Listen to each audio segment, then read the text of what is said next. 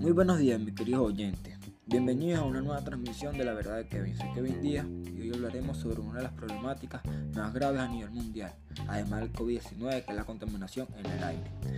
En este episodio te daré información que quizás no sabías sobre las consecuencias que nos traerá la contaminación en el aire y daré propuestas para evitar o mitigar estas consecuencias. Dato curioso, la contaminación en el aire es una mezcla de partículas sólidas y gases en el aire.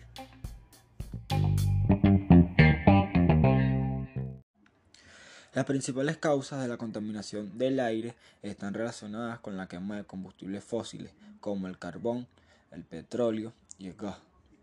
La combustión de estas materias primas se produce principalmente en los procesos con el funcionamiento de los sectores industriales y el parque automotor. A continuación te daré varias propuestas para reducir o mitigar la contaminación en el aire. La primera sería reducir el uso innecesario del transporte, que sería un buen aporte ya que así evitaremos que el humo compuesto del combustible afecte a la capa de ozono.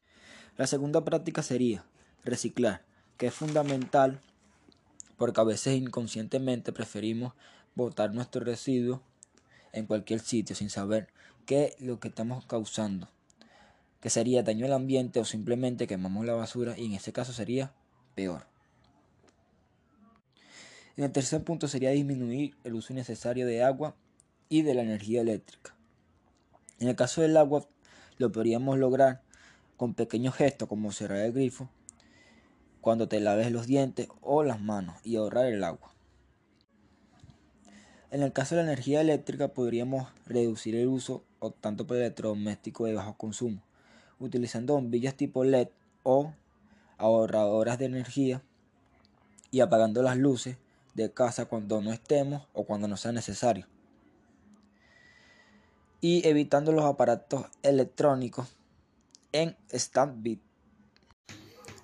Gracias por haber estado con nosotros en esta oportunidad de la verdad de Kevin. Nos gustaría que comentaras qué te pareció este episodio y cómo has realizado las acciones o propuestas que te hemos brindado.